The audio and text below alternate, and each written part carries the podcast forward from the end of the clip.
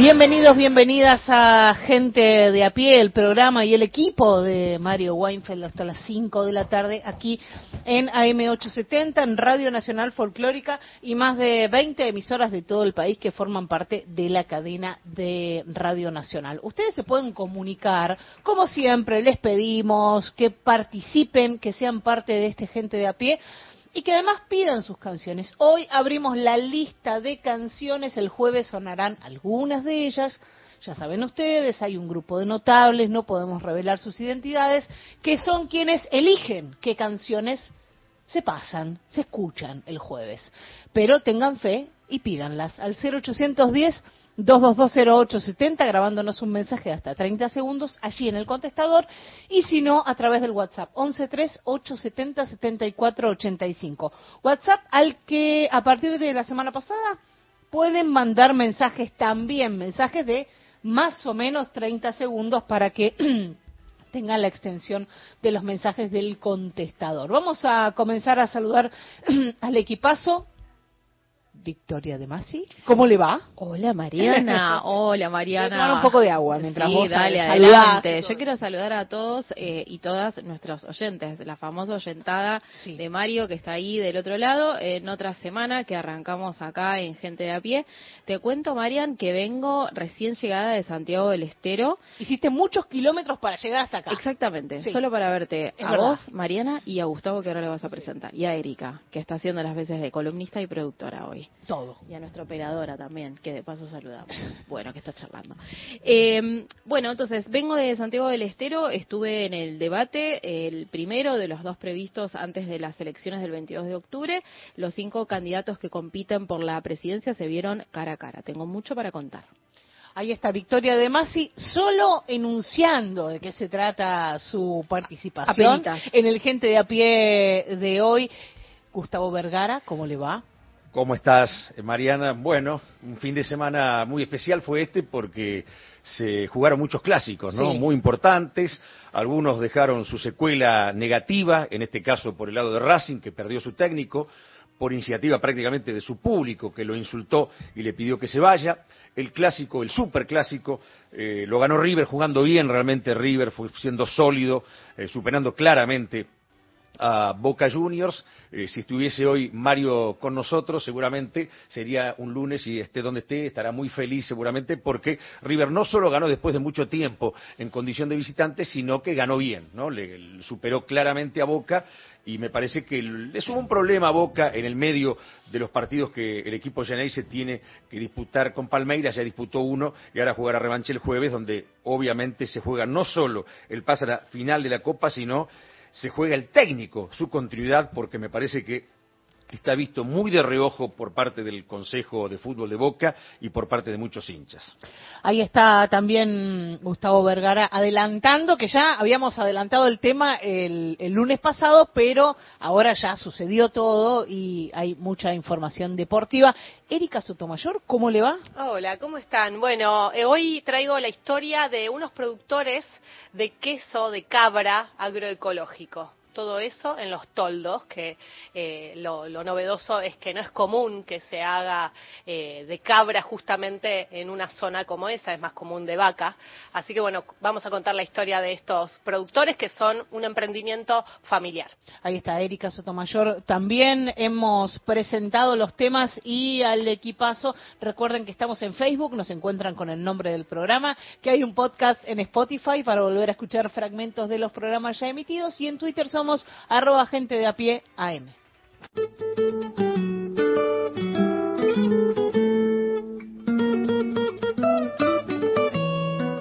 Y vamos a saludar al, al primero que se arrima a este fogón, al primer entrevistado. Andrés Burgo es periodista especializado en deportes, publicó seis libros, tres acerca de Diego Maradona y tres sobre el equipo del que es hincha, River.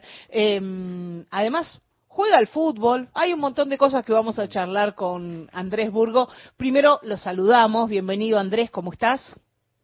Mariana, ¿cómo te va? Bueno, buenas tardes, bueno, saludo a Gustavo, a Victoria y bueno, agradecido por este por este contacto en el que obviamente este un lunes, como dijo recién eh, Gustavo, este, River Platense, entre otros clásicos este, que tuvieron un resultado positivo para un equipo, eh, bueno, Mario estaría o estará contento en el lugar en el que esté. Ni hablar, ni hablar. y, y, eso es lo, lo, primero que te vamos a preguntar y después ya te metes con Gustavo en, en lo deportivo, lo específicamente deportivo. Y lo primero es tu recuerdo para Mario, para, para ese gallina como vos. No, gallina y la selección, ¿no? Las dos cosas, porque es, es, es, difícil congeniar ahí este... Mm, mira, la última vez que hablamos con Mario eh, fue a propósito de, eh, fue a los pocos días del, del regreso de Argentina este, de Qatar. Y vos sabés que en ese momento, él, este, ya habíamos hablado por, otros libros míos del partido Argentina-Inglaterra y demás, y me dijo, bueno, no vas a escribir nada. Y vos sabés que yo me quedé pensando en eso, y dije, no, qué sé yo, yo no estuve en Qatar, no, pero tenés que escribir. Bueno, y vos es que terminó alentándome, él y otros amigos que también me dijeron lo mismo, pero obviamente la palabra de Mario era especial, a, bueno, a publicar un libro que yo después terminé, este, mm, que terminé publicando, que se llama eh, Nuestro Mundial, y en el que recuerdo esa charla con Mario, porque Mario, bueno, a ver, eh, ¿qué es el fútbol? Independientemente del equipo de que vos seas hincha, el fútbol es una, eh, es un conector este, social, es un conector de amigos, de familias, es eso. Y Mario en ese momento estaba como muy enganchado a lo que le había pasado, a su primer recuerdo de un mundial, que había sido en el 58, él tenía creo que 6, 7 años, eh, y recordaba los insultos que su papá le profería a los relatores este, argentinos, porque Argentina fue un desastre, ese mundial perdió 6 a 1, y el papá de Mario estaba como enojado con los periodistas, la típica de cualquier hincha, porque decían que los argentinos eran buenos y cuando Argentina fue, eh, fue a jugar ese mundial después de mucho tiempo terminó siendo un desastre. Así que bueno, este, y después también Mario recordó su, su, último mundial con su papá, que fue el del 78, y ahí bueno, fue un hilo conductor, digamos, de un libro que terminé escribiendo inspirado en gran parte por bueno por él digamos porque porque él tenía esa sensibilidad especial para River y para la selección. Y en este mundial estaba muy enganchado con lo que le pasaba a sus nietos también no era toda una experiencia. Sí doy fe de eso porque el martes eh, que jugó Argentina frente a Bolivia que fue la última vez que yo lo vi a, Mario que estuvimos haciendo justamente la columna previa a ese partido en la altura eh, Mario estaba muy contento muy feliz porque se iba media hora antes de que empezara el partido a su casa a ver el partido con los nietos no o sea este, le daba mucha importancia a, la selección argentina de fútbol, a River eh, ni hablar, eh, la selección ganó un mundial fenomenal y estuviste muy bien en escribir ese libro porque la verdad es que lo que ocurrió en Qatar y lo que pasó después en la Argentina, Andrés, fue algo inconmensurable, ¿no es cierto? Fue, yo creo que vos expresás muy bien en el libro eh, cómo se volvió a ser hincha de la selección la gente, ¿no? Porque la gente es muy de los clubes eh, y la selección así tangencialmente, pero en este caso se vivió claramente de manera muy, muy eh, específica cómo la gente volvió a enamorarse de esta selección argentina. Mira, sí, absolutamente. Mira, acá, tengo el textual de Mario. Yo tenía, no, esto fue, insisto, en diciembre del año pasado. Yo tenía nueve años cuando la selección fue eliminada en Suecia en 1958 y recuerdo la bronca de mi viejo. Seguramente yo escuchaba también los partidos, pero me acuerdo más, obviamente no, no era un mundial televisado, pero me acuerdo más de la bronca de mi viejo que de estar frente a la radio. Él les endilgaba la derrota a los relatores y comentaristas de los mundiales pasados. En Suiza 54, un mundial que Argentina no jugó, decían que si agarrábamos a los húngaros que eran bárbaros y a los alemanes que no eran tan bárbaros, pero les habían ganado a los húngaros, les llenábamos la canasta, los goleábamos. Mi viejo insultaba a los periodistas en 14 colores porque ya en 1958 los checoslovacos hicieron seis goles y, los alemanes tres. Y, esto que decís, eh, Gustavo, eh, claramente eh, está entrelazado con lo que dijo a continuación de esa charla que tuvimos en este programa, que Mario dijo, siempre guardé esos recuerdos, los del 58, y los entrelazo con los actuales. Eh, y ahí hablaba, obviamente, digamos, de bueno, de este mundial que el, que el, ya el, portador, el, el, portador y el portavoz, digamos, de, de, las alegrías de la escaloneta, eh, bueno, era Mario con, con sus nietos, ¿no?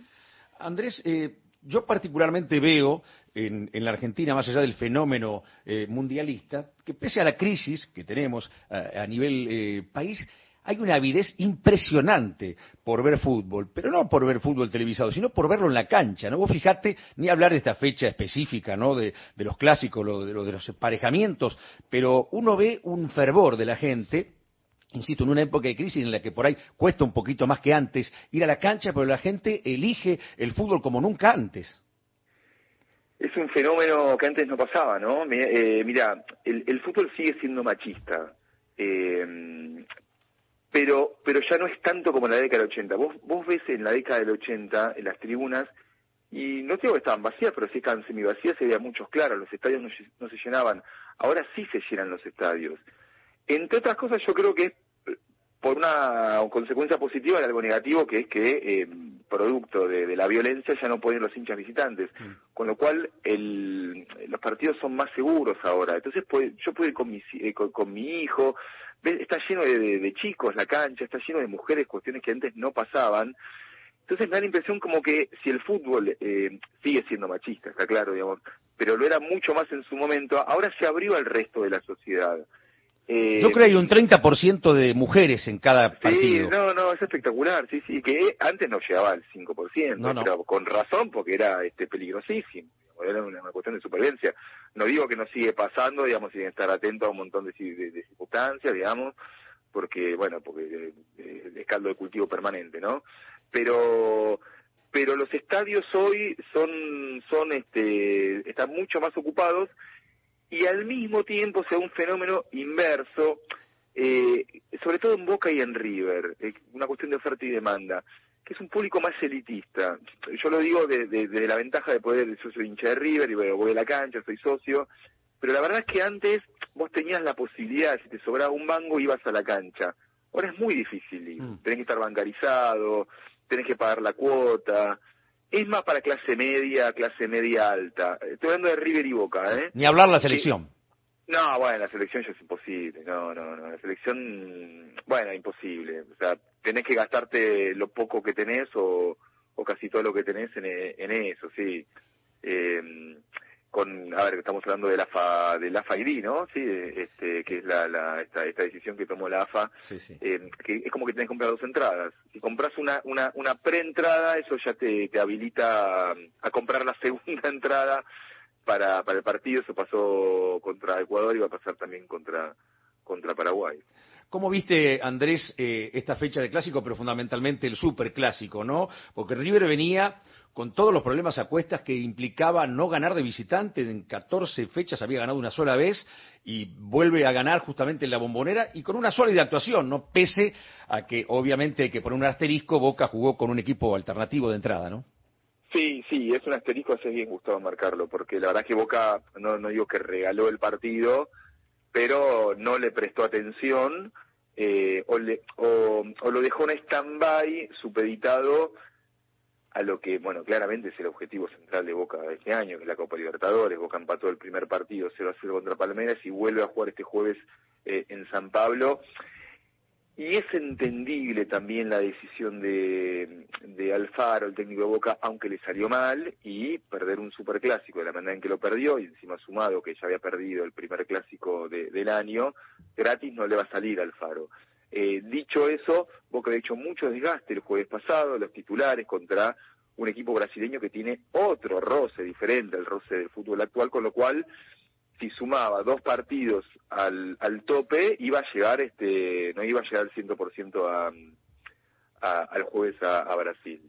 Pero bueno, River eh, hizo, la verdad que hizo todo bien, este, demostró por qué le lleva 13 puntos de ventaja al, al segundo en la tabla anual, que está ayer, esa Boca le lleva 23 puntos en la tabla anual, pero es cierto también, digamos, que estaba en deuda de, de visitante porque hacía mucho tiempo que no ganaba y en cierta forma de Micheli salió muy fortalecido porque tenía un clima interno adverso, este, con, con, con algunas chambonadas que se, con algunos errores no forzados que, que había eh, combatido. Dicho eso, me parece que el Superclásico igual termina de jugarse el jueves, eh, con, con, el partido de Boca. Coincido. Coincido con vos. Bueno, vos hiciste la final de nuestras vidas, que tuve la oportunidad de estar presente transmitiendo el partido allí en Madrid, pero también hiciste ese mismo año el River Palafélix, ¿no? Que es tu hijo. Eh, hay en el fútbol argentino, evidentemente, una marca muy, muy clara que es este, la herencia futbolística, ¿no? Es muy difícil encontrar familias en las que los hijos se te hagan de otro equipo, ¿no? Hay un porcentaje muy, muy, muy amplio de hijos que se hacen de tu equipo si vos haces un poquito de fuerza, ¿no? Sí, mira, cada uno le puede dar a, su equipo y esto los colores son obviamente lo de menos, te diría, da lo mismo, ser de River, de Boca, de Racing, Independiente. Eh, cada uno le, va a dar a su equipo los significados que uno quiera, pero yo sé que uno de los míos, y digo, posiblemente sea el principal, es que yo soy una, yo soy hincha de River como una forma de seguir estando con mi viejo, que, que ya falleció y él mm. me hizo hincha de River, y también, y también para más adelante, mi hijo continúe estando conmigo, ¿no? Hay, como, los clubes de fútbol son como un hilo invisible y son como un hilo eterno. O sea, los clubes de fútbol estaban antes de, bueno, están hace 100 años, ¿viste? Estaban antes de nuestros abuelos y van a seguir estando después de nuestros nietos. O sea, con lo cual hay un significado ahí de, pertenencia, de unión y de recuerdo que es casi atemporal y, y, un poco la magia es esa, ¿viste? Para mí los clubes, el fútbol sirve como es un gran pretexto social.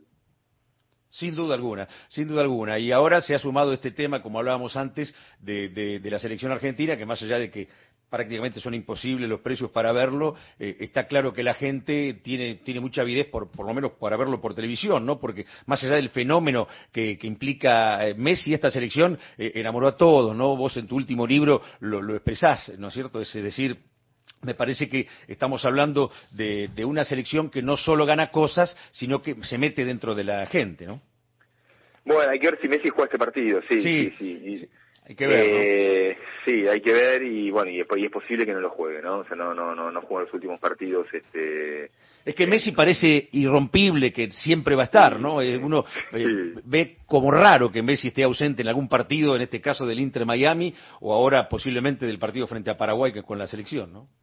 Sí, bueno, es como son dos, dos equipos en uno, ¿no? Un equipo que es la selección argentina, que enamoró, este, nos volvió a enamorar a todos de la selección argentina, como hacía mucho que no pasaba.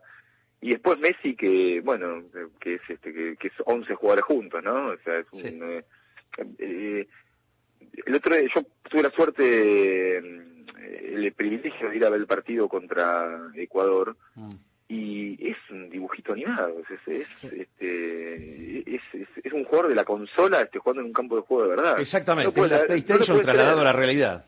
Sí, no lo puedes creer, o sea, bueno, sí, ya 20 años llevamos viendo a Messi, ¿no? siempre, te, siempre te llama la atención. Eh, es una es un artista, es un artista y encima es alguien que entró, por suerte, entró en el, en, el corazón de la gente. El gran poder del fútbol ahí es que regala alegría y, y Messi es un fabricante de alegría, como lo fue Maradona en su momento. Eh, y por suerte ahí él pudo, pudo cerrar ese círculo que a veces en el fútbol, digamos, que tiene tanto de azar, depende de una pelota en el palo, este, de un mal rebote, de una decisión del árbitro, de una mala tarde. Así que por suerte Messi pudo cerrar ese círculo y ahora, bueno, nada, es, este, es, una gira de los Rolling Stones, es una gira de eh, una gira despedida de, de un fabricante de alegría. Así es. ¿Y qué tu opinión te merece este tipo de campeonatos que tenemos con 28 equipos en primera división, con 37 equipos en la primera nacional? Es decir, ¿no es demasiado con respecto a lo que pasa en otras latitudes? Bueno, esa es la otra cara de la AFA, ¿no? O sea, así como la AFA hizo muchísimas cosas bien con la, con la selección argentina. Eh, después el torneo que tenemos es un torneo eh, mucho más este, organizado en favor de los propios dirigentes que en favor, digamos, de, del fútbol en sí o de los simpatizantes o del sentido común o de lo que suele hacerse. Que haya 28 equipos en primera, 37 en el nacional, claramente es para, bueno, digo, para, para, para, es, una construcción de poder de, de, Chiquitapia y sus este, principales este, dirigentes de la AFA. Es la única explicación. Este, y sí, es una macana. Yo creo que ahí el 95% de los hinchas estaría a favor del, de los viejos torneos. No se trata de, digamos, de, de, ser tradicionales, sino de un poco del sentido común. Eh, después, por otro lado, los torneos tienen cosas bárbaras, como esta fecha de los clásicos, que la verdad que sé que es un acierto pero pero sí, un torneo de 28 equipos eh, eh, le, le quita le quita este le quita un poco de, de, de credibilidad, ¿no? Sabiendo, y esto no es chicana, sabiendo que, que obviamente sos de River, eh, ¿qué pensás vos acerca de, de- de esa dicotomía que hay en cuanto a lo que es lo que piensan unos y otros? Algunos dicen el descenso es peor que la final de Madrid y otros dicen lo contrario. ¿Vos qué pensás? Eh, no, bueno, ahí entiendo, digamos, que cada uno decir la parte que le conviene. Claro. Yo te puedo hablar como hincha de River y te puedo decir que no cambió nada de lo que pasó, digamos que obviamente el descenso fue un- una, una etapa eh, durísima para River, al mismo tiempo es una herida que cicatrizó, que estamos orgullosos también de esa cicatriz eh, y que después, bueno, este, no, no, no, no, no voy a ser original decir que tocamos el cielo con, con las manos en una circunstancia muy, muy riesgosa, porque el, el tiro de Jara en la final de Madrid, del minuto 121, pegó en el palo y se fue Claro. en el palo entraba, para River era un golpe casi irremontable, te diría. Eh, en este en este superclásico diario que se juega con Boca. Con lo cual ahí, bueno, este eh, yo no, cambio nada, hon- honestamente, eh, honestamente. Y entiendo también a ver que, la gente de Boca estará feliz con el descenso de River y me parece espectacular porque forma parte de esto. Eh, pero como hincha de River, y ahí sí creo que coincidimos muchísimos, eh, las cosas como estuvieron, cómo se plantearon, y nos, nos terminó gustando, nos terminó gustando Sí, sí. porque porque bueno, también está como ese ese e- e- esa cuestión digamos de la reconstrucción, digamos después de una derrota que tiene como una mm, eh, como una como una parte poética del equipo siempre campeón, siempre poderoso que un día este bueno, toca este toca el piso, este y es noqueado y le toca las malas y tiene que estar un año en la B y sube y después este le gana una serie a Boca, una segunda serie a Boca, una tercera, una cuarta y tiene que jugar la final de todos los tiempos y la termina ganando. Hay como una redención poética ahí y entonces y, bueno, todo lo que sufrimos que fue un montón, porque fue un montón, este vale la pena. Y entiendo también que el hincha de Boca va a decir este lo contrario, ¿no? André Burgo, te agradecemos mucho la charla. ¿eh? Bueno, Gustavo, bueno, gracias a todos. Eh, voy a decir algo que es absolutamente cierto, que es que eh, Gente de a pie era mi último, no mi último no, pero uno de mis últimos programas de AM. Eh, los, los, eh, era y bueno, y sigue siendo porque lo, sigue siéndolo porque lo, lo sigo escuchando, digamos, pero, pero ahí este la, la, la presencia de Mario, este, de 3 a 5 yendo a buscar a mi hijo al colegio, este, era una cuestión este, diaria y bueno, y seguirá estando porque, porque es así. Muchas gracias, Andrés.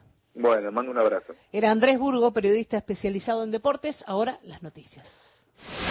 Gente de a pie. Hasta las 17. Hasta las 17. Gente de a pie. El programa de Mario Weinfeld. Por Nacional, la radio pública.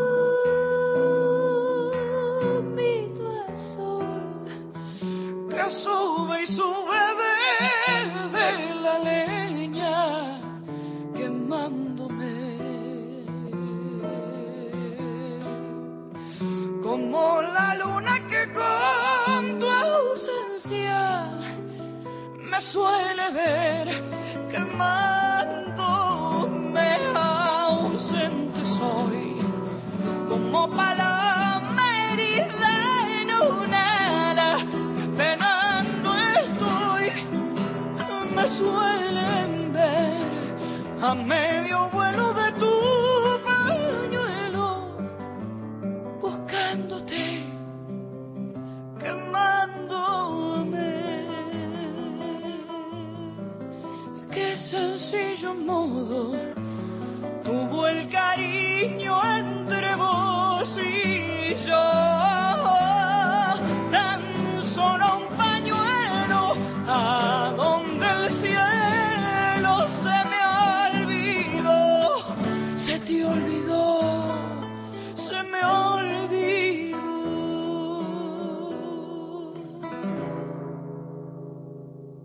Era Luciana Jury, canción de lejos de César Isela y Armando Tejada Gómez.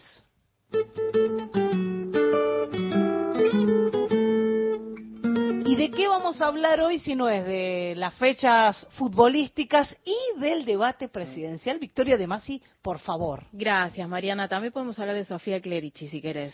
Eh, Mm, también. Bueno. En el debate se esbozó un poquitito. Yo pensé que iba a ser más fuerte. Bueno, quizás está mal dicho lo de Sofía Clerici, a que le mandamos un Sí. beso. Hay que poner el debate en contexto. Y ahora sí, hablando un poco más en serio, pasaron dos cosas antes de este primer debate presidencial. El primero de dos, los dos obligatorios para todos los candidatos.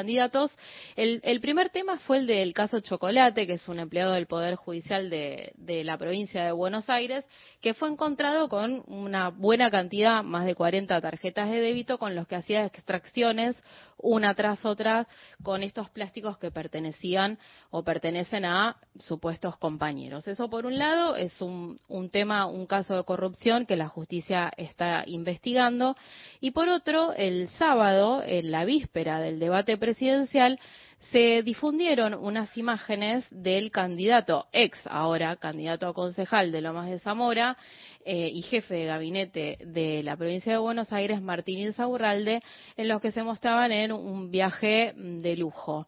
Eh, digo, no vamos a, a ir al detalle de qué estaba haciendo Insaurralde, lo que pasó es que generó un efecto muy negativo eh, en el Partido Justicialista en general y obviamente era algo, una bomba con la que iban a jugar en contra de Massa, que es uno de los candidatos que también tiene chances reales de llegar a la, a la presidencia.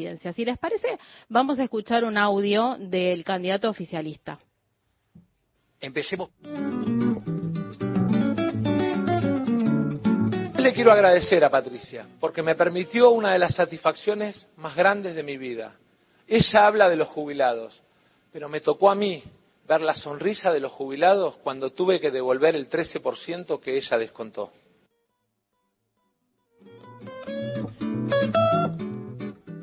Bueno, escuchábamos a Sergio Massa haciendo una referencia a los jubilados y una especie de ironía contra su contrincante, Patricia Bullrich. Tomo este audio en particular porque hay una anécdota que siempre me gusta contar de Sergio Massa. En el año 2007, cuando gana la Intendencia de Tigre, eh, con una lista eh, unidad del Frente de Todos, eh, Massa armó un, un comando de abuelos. Es decir, juntó jubilados de distintas partes del, partido y les pidió que de incógnito pasilleen distintas oficinas municipales. Así que ahí iban los abuelos a dar vueltas por el municipio y testeaban servicios o tomaban nota de eh, cuánto tiempo les tardaban en gestionar un trámite o conseguir un turno o hacer un arreglo de servicios en el barrio donde vivía. Estos abuelos reportaban a Massa una vez por semana, ¿no? Eh, y la verdad es que habla bastante de él y de su construcción como político, porque Massa pegó como una especie de salto cuántico, voy a usar una palabra que se usa mucho ahora, cuando pasó por la ANSES. Eh, los y las eh, jubiladas, que son en general un sector de la población bastante desatendido, sí fueron atendidos por Sergio Massa, que levantó el guante de Patricia Bullrich ayer en el debate. ¿Dónde fue el debate? Bueno, en el Fórum de Santiago del Estero, que es la, está dentro de la Universidad Nacional de la capital eh, santiagueña. Hubo más o menos unas 420 personas, lo organizó la Cámara Nacional Electoral y se definieron tres temas, economía, educación y acaso eh, el más importante por sensible y porque es un tema de actualidad, que es derechos humanos y convivencia democrática. ¿Cómo llega ese tema a quedar en la agenda? Bueno, porque lo que hizo la Cámara Nacional Electoral fue abrir a la ciudadanía, a las audiencias, la posibilidad de que voten esta opción completando un formulario online. Es cierto que eh, este tema tiene cabida y merece ser discutido porque eh, la Cámara lo propuso después de que Victoria Villarruel, compañera de fórmula de Javier Milei por la Libertad Avanza, hiciera en la legislatura eh, porteña un acto en reivindicación, en memoria de las víctimas del terrorismo. lo voy a traducir, personas eh, civiles o militares que fueron víctimas de la guerrilla armada.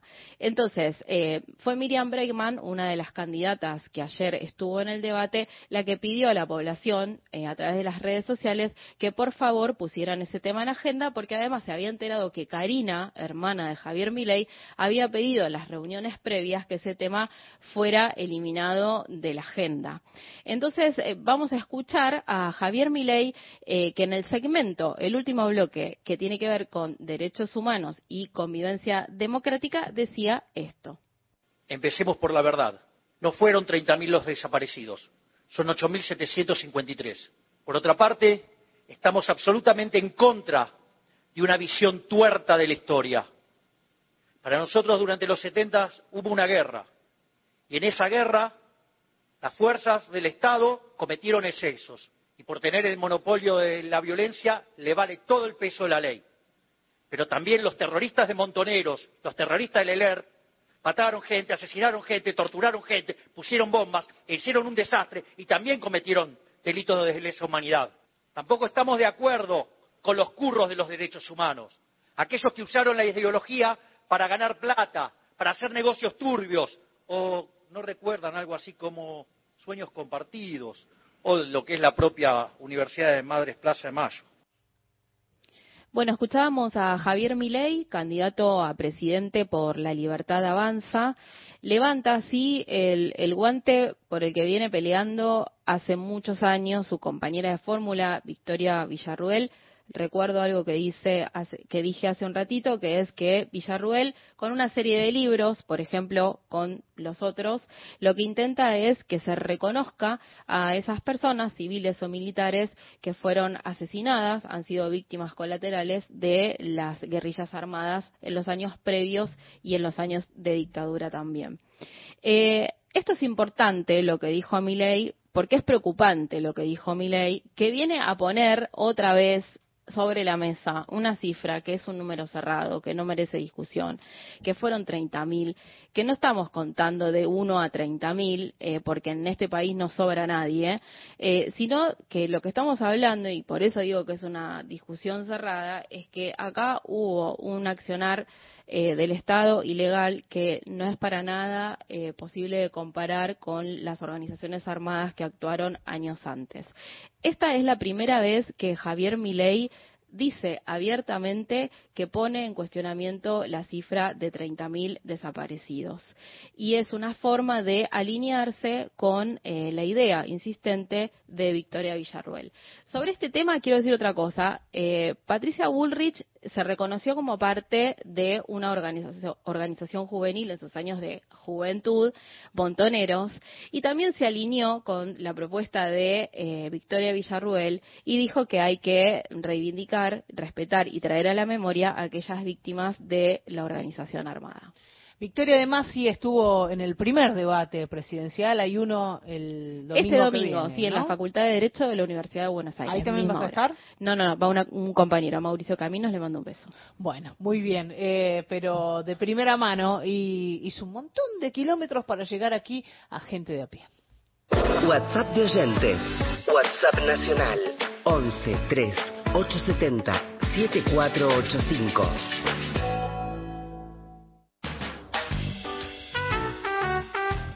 Pacho O'Donnell en Nacional. Apuntes de nuestra historia.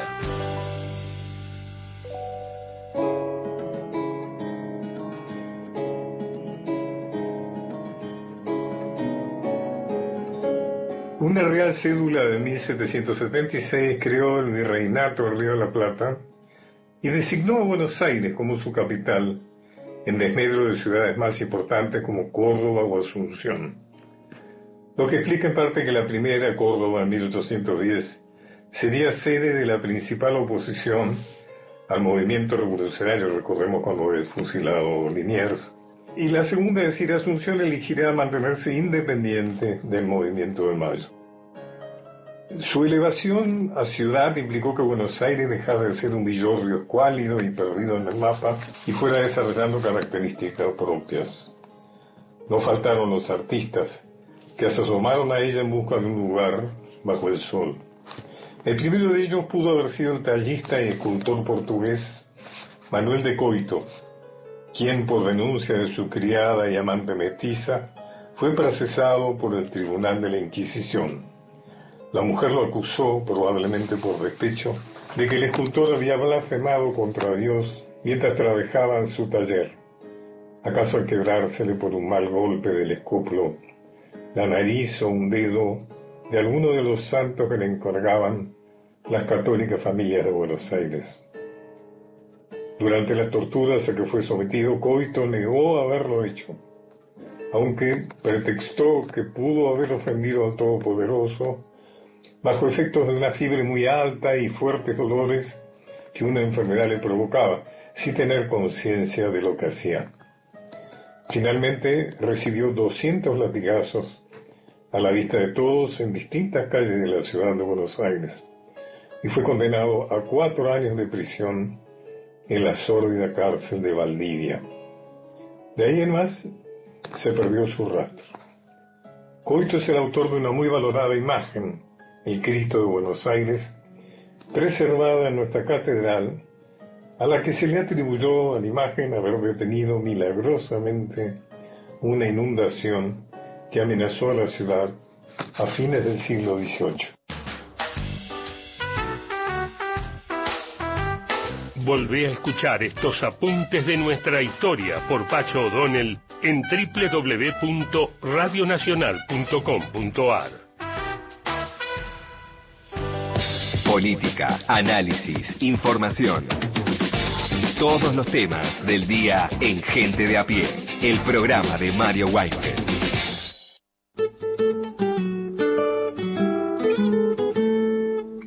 Algo de lo futbolístico se empezó a desarrollar en, en la entrevista a Andrés Burgo, pero Gustavo Vergara tiene ahora toda la información. Bueno, el- más que la información es decir que fue un fin de semana muy especial, porque está claro que cuando se producen estos clásicos, estos intersonales, algunos son emparejamientos porque no tienen que ver con clásicos, eh, se produce el fin de semana más fantástico del fútbol argentino, ¿no? Porque no solo está el Boca River, estuvo el Independiente Racing, estuvo el San Lorenzo Huracán, el Clásico de la Plata, el de Santa Fe, el de Córdoba. No fue bueno el nivel futbolístico, haciendo un análisis global de lo que ocurrió el fin de semana, hubo pocos goles, fíjate que hubo clásicos cerrados, Colón Unión 0 a 0, Estudiantes Gimnasia 0 a 0, Talleres Belgrano 0 a 0. Quizás eh, las dos cosas más relevantes fueron el superclásico, en donde River gana en condición de visitante frente a Boca, ganándole bien, jugando en forma sólida, muy distinta a lo que venía haciéndolo como visitante River, y fue un aire tremendo que ganó de Michelis, porque de Michelis venía después del off este, para con los jugadores y todo lo que provocó eso en los futbolistas de renombre de River, bueno, esto como una especie de distensión para River, ¿no? Este, ganarle a Boca, el segundo partido que De Micheli como técnico le gana a, Boca, es como que se ahuyentan los fantasmas en torno a la figura de De Michelis. Gran victoria de Independiente frente a Racing. Clave ese clásico porque Independiente era uno de los equipos involucrados en la pelea por permanecer. Esta victoria le da un aire necesario a Independiente, ya sale de la zona de conflicto y se mete en la zona de confort, porque ahora Independiente lidera la zona A con 14 puntos y de- más allá de pelear el descenso, que ya no lo hace, está peleando por el campeonato, cosa que es una consigna de Carlos Tevez que se recibió realmente de técnico, ¿no? Porque eh, en Rosario Central tuvo un paso eh, mediocre, se puede decir de mediocre a, bueno, si se puede dar este, un concepto de lo que fue el trabajo de Tevez en Central. Ganó el clásico frente a Newells, eso es muy importante. Ahora gana el clásico de Avellaneda y logra eyectar paralelamente al técnico de Racing, ¿no? Cuando terminó el partido. Es más, cuando terminó el primer tiempo, toda la gente insultaba a Gago y le decía que se fuera. La gente de Racing nunca tuvo feeling con Gago, a pesar de que si uno mira la foto de ahora, determina que Racing está puntero en su grupo, nunca la gente estuvo conforme con el rendimiento del equipo, el equipo jugó realmente muy mal frente a Independiente y Gago escuchó el sonido de la gente, es decir, no escuchó al presidente Víctor Blanco que lo quería sostener hasta finales de 2024, sino que pensó que no podía sostener esa oposición de la gente que era muy, muy palpable, ¿no? Este, que haya 50.000 personas y 45.000 griten en contra tuyo, Hay que tener ganas de quedarse. hay que tener ganas de quedarse y evidentemente Gago lo pensó muy bien en el vestuario y determinó su salida. Los dirigentes y algunos referentes intentaron convencerlo de que haga lo contrario, pero no, finalmente Gago dejó de ser el técnico de Racing. El, el Clásico de La Plata dejó un punto importante para Gimnasia, que está palo a palo con Vélez, que empató el viernes con Tigre. Hoy tendría que dirimirse el, descenso entre Vélez y Gimnasia, un desempate habría. Faltan siete fechas que serán cruciales porque no solo están Vélez y Gimnasia, un punto arriba de ellos está Central Córdoba de Santiago del Estero, Colón y Unión también tienen un punto más. Ayer empataron los rivales santafesinos y quedaron a un punto del drama. Es decir, está realmente apasionante el tema del segundo descenso, porque uno de los descensos ya seguramente será el de Arsenal de Sarandí, que pese a ganar un buen partido frente a Defensa y Justicia, eh, está prácticamente condenado a descender de categoría. Y hoy continúan esta serie de clásicos. Hoy en realidad no hay clásicos, porque lo que hay hoy son emparejamientos. Barraca Central Sarmiento, Godoy Cruz Instituto, Platense Argentino, que es una especie de mini clásico, y Atlético Tucumán Central Córdoba. Todos los clásicos ya se jugaron, insisto, con un saldo negativo desde el punto de vista de la brillantez futbolística, porque fue eh, aburrido el clásico de Córdoba, también el de Rosario, con un golazo de Malcorra sobre la hora Rosario Central eh, amplió la hegemonía sobre Newells en los últimos tiempos. Fue interesante, como les decía antes, la victoria de Independiente, porque de la nada prácticamente está construyendo una campaña excepcional y después fue muy pobre también lo que se vio en el clásico de Santa Fe y el de La Plata, donde hubo más miedo a perder que ganas de ganar. Así que así se va esta fecha de los clásicos, que tiene como dos grandes ganadores, o tres grandes ganadores, diría yo, River Plate, Rosario Central por el clásico de Rosario, y por supuesto Independiente, que está primero en su grupo y gritó después de seis años en Avellaneda en cancha de Racing. Y River rompiendo esa racha que contabas el lunes pasado de tener malos resultados como visitante. Había como una especie en River, por lo menos yo lo consideraba así, de falta de personalidad. Porque Sí. yo digo, si de local River gana 18 partidos de manera consecutiva, cosa que nunca ocurrió en la historia. Este River es histórico porque nunca un equipo de River, ni la máquina de la Boruna, Pedernera, Lustó, ni esa máquina logró 18 triunfos seguidos como local, pero tampoco había habido un equipo en los últimos tiempos que ganara un solo partido de 14 como visitante. Este partido es clave porque rompe dos récords, ¿no es cierto? El récord negativo de no ganar como visitante y encima que el triunfo sea en la bombonera frente a Boca. Decía, es que saca todos los fantasmas que había en torno a Martín de Michelis y le da a River un desahogo notable, le propina a su rival de toda la vida un golpe, no de nocaut, pero un golpe fuerte que Boca siente como un cimbronazo en las horas previas a la, a la, por supuesto, a la antesala del gran partido que va a jugar Boca frente al Palmeiras el próximo jueves, donde se dirime, entre otras cosas, si Boca es finalista, este, todo bien. Si Boca llega a perder, para mí Almirón va a dejar de ser el técnico de Boca. Ahí pasaba Gustavo Vergara con los datos de eh, este fin de semana en el que habrás corrido un poco Sí, sí, sí. y trabajado mucho. Pero fue muy lindo, ¿no? Estuvo muy bueno. lindo, muy lindo, ¿viste? Porque por más que sean no de muy buen nivel futbolístico los partidos, uno lo disfruta porque está eh, toda la parafernalia del público, el fervor, la expectativa, las canchas llenas, es decir, la, la fiesta del fútbol se ve, después gana eh, quien más lo merece, de- los visitantes cuando ganan festejan solos porque no hay público, pero bueno, este, fue muy linda esta fecha que se completa hoy. Y River seguramente ahí con un empujón celestial de ya sabemos quién Sí, sí, ya sabemos quién. para que pudiera ganar como visitante. Hubiera sido un lunes muy especial Sí, este. y romper esa racha.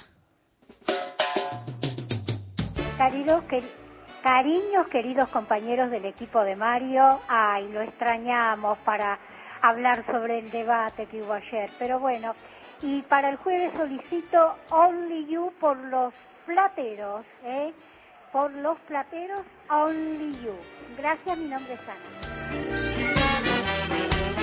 Eh, por aquí, Ana de Chacabuco, hola mis queridas, queridos. Primero quiero agradecer porque el jueves pasado, ha pasado, así se dice, atendieron mi pedido musical. Quiero decirles que aquí estamos, escuchando para informarnos y aprender en esta suerte, suerte de ida y vuelta que resulta ser la radio, con el recuerdo permanente de Mario, que seguro estaría orgulloso de todas y todos su gran equipazo. Un abrazo de Ana desde Chacabuco. Hola, María de Tolosa, los abraza, les agradece su compañía y hoy sí, también, como todos los días, pero hoy más. Me hubiese encantado escucharlo a Mario por el que pensaba de- del debate de ayer, cómo se extraña. Y también escucho lo del fútbol, cómo extrañarán sus nietos. Escuchar a su abuelo, ver, el- eh, ver a River ganar sin su abuelo.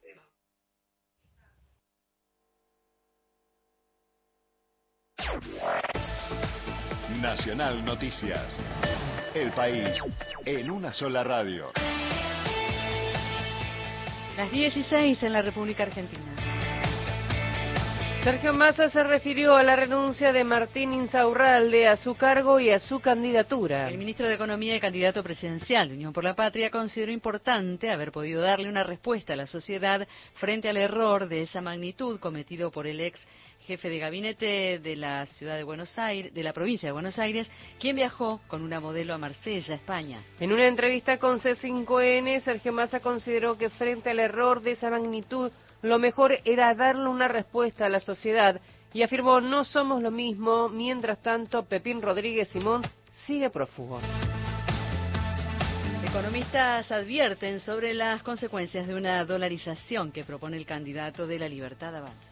Juan Pablo Costa, economista del Centro de Economía Política Argentina, analizó la posibilidad de dolarizar la economía de nuestro país, principal propuesta del candidato Javier Milei. Ojo con la dolarización, esto no es un juguete. A veces parece que hay candidatos o referentes económicos que hablan como si esto fuera un, un experimento que uno puede, un experimento de química del colegio, ¿no? Uno puede andar probando cosas raras. No, esto es, una, es bastante más complicado y está en juego la, vida de millones de personas y el futuro del país. Juliano Bravo, Radio Nacional Catamarca.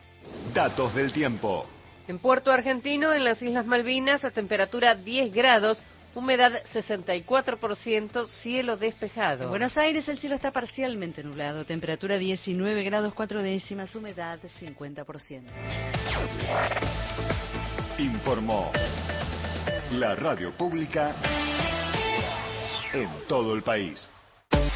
Más info en radionacional.com.ar. Tu verdad, tu identidad está en el dial Radio Nacional. Pasó otra hora en la Argentina. Seguís con la radio pública. Nacional. A toda hora. Gente de a pie, el programa de Mario Weinfeld. esencial para comprender o para in- intentar comprender o para abordar la Argentina de hoy, que es el peso de la inflación en el imaginario cotidiano, en la vida cotidiana. La Argentina tuvo hiperinflaciones, nosotros no solo conocemos, somos expertos en inflaciones los argentinos, también somos expertos en hiper y en diferencial. ¿Qué pensaría un alemán si tuviera la inflación anual argentina? Seguramente pensaría que tiene hiperinflación. Aunque los alemanes tuvieron inflación en la previa época de Hitler, mejor no ser parangones, pero de todas formas le parece, ya le, igual le, le daría lo mismo, 8%, 6%, 10% mensual, le daría igual.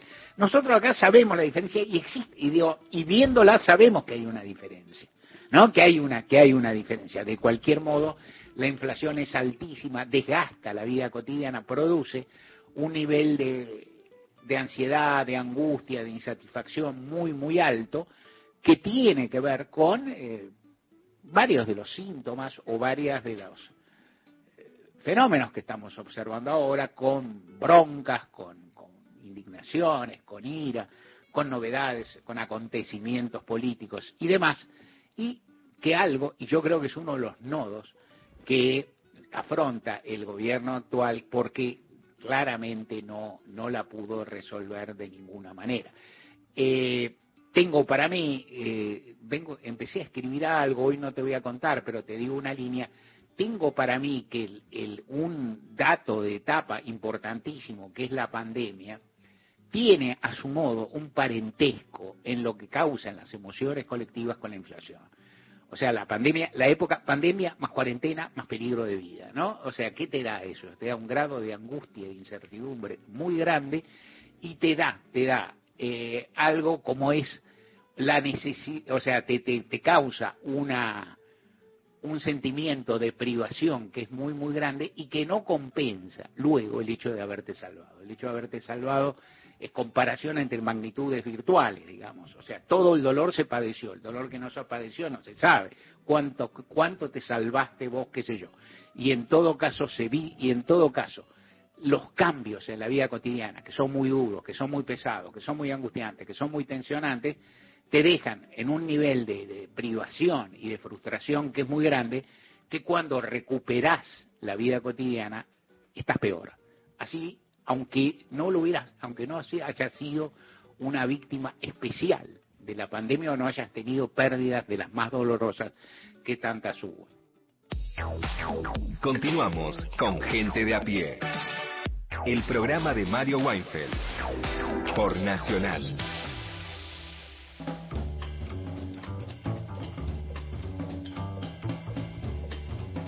El equipo de gente de a pie, el programa de Mario Weinfeld, está integrado por Paula Nicolini, Erika Sotomayor y Miguel Fernández en la producción. En la operación técnica, Natalia Lyubarov y Pepe Undiano. Volví otra vez a la cantidad de gente.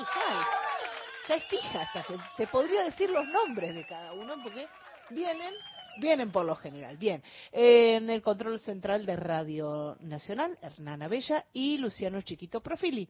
Las y los columnistas son Lorena Álvarez, Victoria de y Mariana Enríquez, Miguel Fernández, Hernán Fredes, Juan Manuel Carc, Paula Nicolini, Martín Rodríguez, Beto Solas, Erika Sotomayor, Gustavo Vergara y Gerardo Villar. En la locución, Mariana Fossati.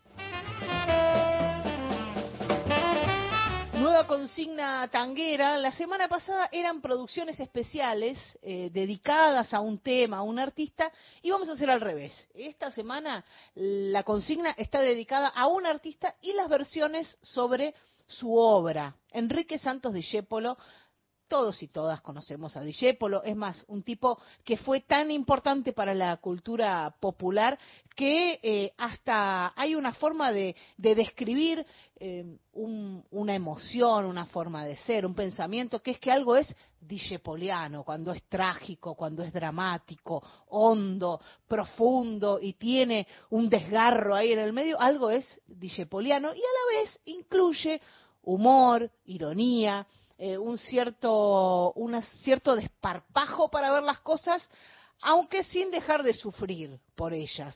Autor de Gira Gira, de Cambalache, de Cafetín de Buenos Aires, los clásicos de Discépolo, el Tango 1 también, que hizo con Mariano Mores. Hoy traemos un raro de la discografía de, de Discépolo, de, en realidad de la obra de Discépolo, que es un foxtrot.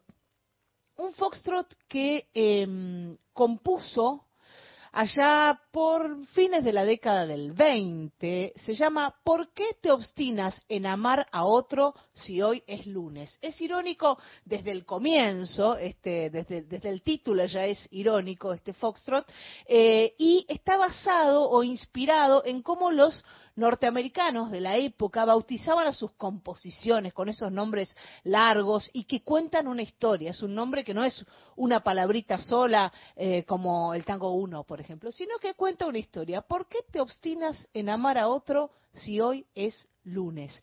Em, no solo escribió tango, sino algunos foxtrot, este es uno de ellos, eh, también hizo un par de zambas, Noche de Abril y Cascabel Prisionero, un guapango, Yo no te he visto nunca, y una marcha eh, que se llama Hip Ra. Pero después, eh, la gran obra de Enrique Santos Discépolo son tangos. Tangos, eh, la mayoría de ellos muy famosos, nombré algunos, pero Chorra, Malevaje, Que Bachaché también forman parte de esa obra inoxidable que dejó Enrique Santos Discépolo. Quien grabó este Foxtrot dijo, a ver, vamos a echarle mano a esta obra bastante desconocida, es Julieta Lazo, una cantora que mm, fue cantante de la orquesta Fernández Fierro. Antes de eso hizo un primer disco solista que se llama Rante, que es un disco precioso. Ella patalea un poco con ese disco, no le gusta mucho, pero a mí me parece que es un disco buenísimo. Luego vino toda la etapa de la Fierro y después el material solista que es en el que está trabajando ahora. Su segundo disco solista se llama La Caldera, es del año 2021, y ahí grabó este, este foxtrot de mm, Enrique Santos Discépolo, ¿Por qué te obstinas en amar a otro si hoy es lunes?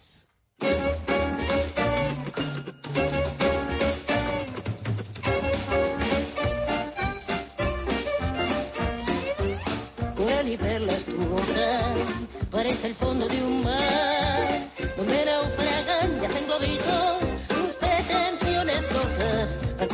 esta imagen tan literaria y tan fiel.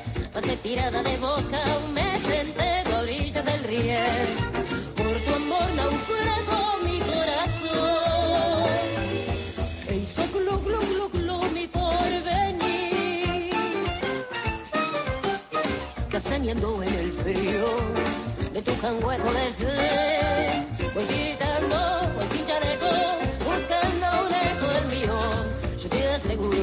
Muñeca, que alegraré tu vivir y buscaré hasta la mueca que al morir me haga reír.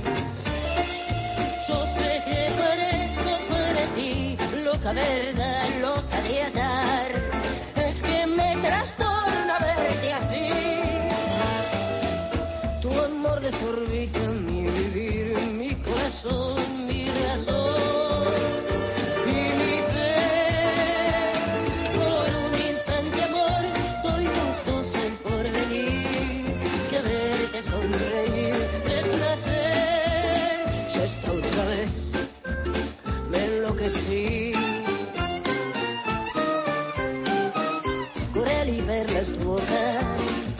el fondo de un mar donde naufragan y hacen globitos mis pretensiones locas a construir esta imagen tan literaria y tan fiel.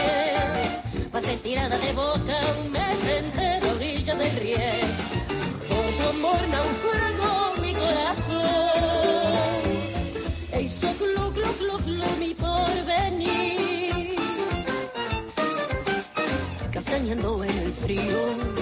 de tu cangueco de sed. Voy gritando, voy sin chaleco, buscando un eco del mío. Yo te aseguro, muñeca, que alegraré tu vivir y buscaré hasta la mueca que al morir me reír.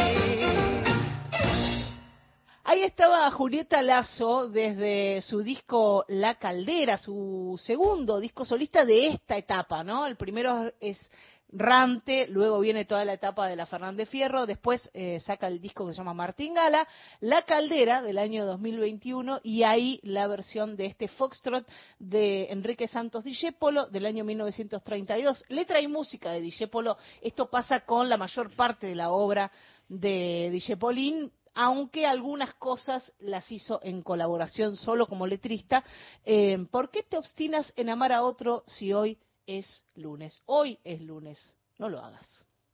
Espacio cedido por la Dirección Nacional Electoral. Enfrentemos el ajuste del gobierno, la derecha y el FMI. Si nos unimos, tenemos la fuerza para cambiar la historia. Ni cómplices ni sometidos. Vamos con la izquierda en todo el país, en las calles y en el Congreso. Vivian Bregman, presidenta. Nicolás del Caño, vice. Frente de Izquierda, lista 136. Encontrá los podcasts de la radio en nuestra web, radionacional.com.ar. Estás a un clic de escucharlos. Nacional, la radio pública. Espacio cedido por la Dirección Nacional Electoral.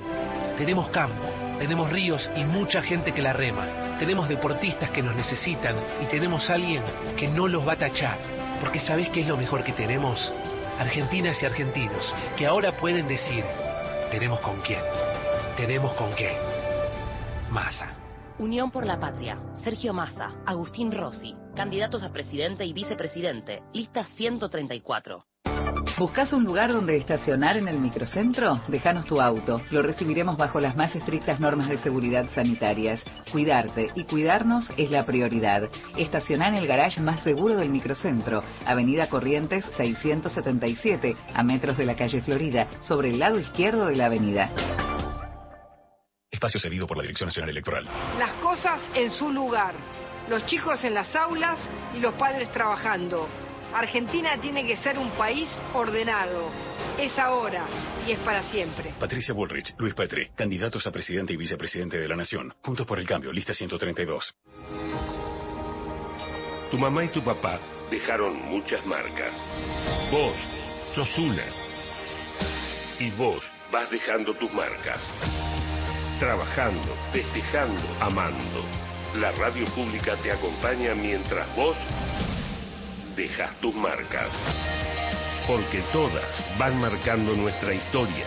Y nuestra Argentina. Radio Nacional. Marca País.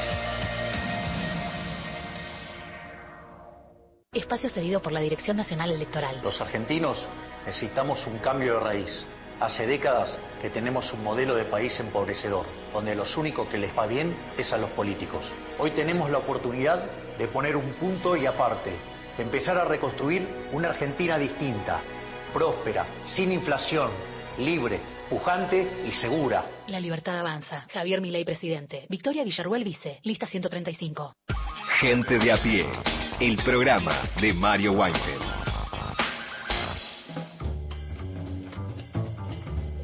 Erika Sotomayor prometió una excursión a los toldos para probar algunas cosillas. Algunas cositas. Sí. Bueno, de los toldos que es nuestro compañero Pepe Undiano. Es verdad. Aplausos, ¿no? Eh, que siempre vienen aplausos cuando nombras a Pepe Undiano. Bueno, eh, sí, nos vamos a los toldos, que está eh, a 300 kilómetros de Buenos Aires. Se lo conoce de forma turística a los toldos porque allí está la casa natal de Eva Perón. Y bueno, porque también allí se realiza todo lo que tiene que ver con el queso, que es Festival del Queso, Ruta del Queso, bueno, y demás. Pero eh, haciendo base en esto eh, de que es el queso, eh, me interesé por la historia de Silvio Zarco y su esposa Lorena Rodríguez eh, Magan, que ellos son una familia de emprendedores elaboran queso a partir de leche de cabra, que esto es toda una novedad en la zona. Eh, no es común ya que se suele elaborar con leche de vaca, porque la zona y el clima es más conveniente para, para este animal. Eh, pero bueno, esto no fue impedimento para que Silvio y Lorena hagan realidad su sueño y bueno, aquí tienen su emprendimiento que se llama Corral de Cabras. Si les parece, empezamos a escucharlo a Silvio Zarco que nos cuenta acerca de sus comienzos. Nuestro emprendimiento empezó ya hace 12 años, fue un poco medio de, casualidad. Los dos somos docentes, yo trabajo en un SET, que es una escuela de alternancia con orientación agropecuaria, y estaba a cargo de la granja educativa. Eh, en un momento había que vender las cabras y decidimos comprarlas y, y bueno, empezar a, soñar con un proyecto de elaborar productos a largo plazo.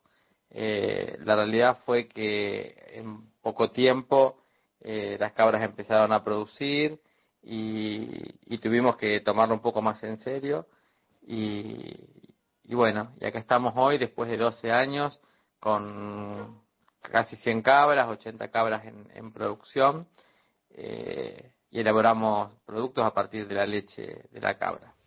Bueno, como lo cuenta Silvio, ellos dos eh, son docentes y siguen dedicándose eh, a la docencia a la par que se dedican a las cabras, ¿no? Al tambo.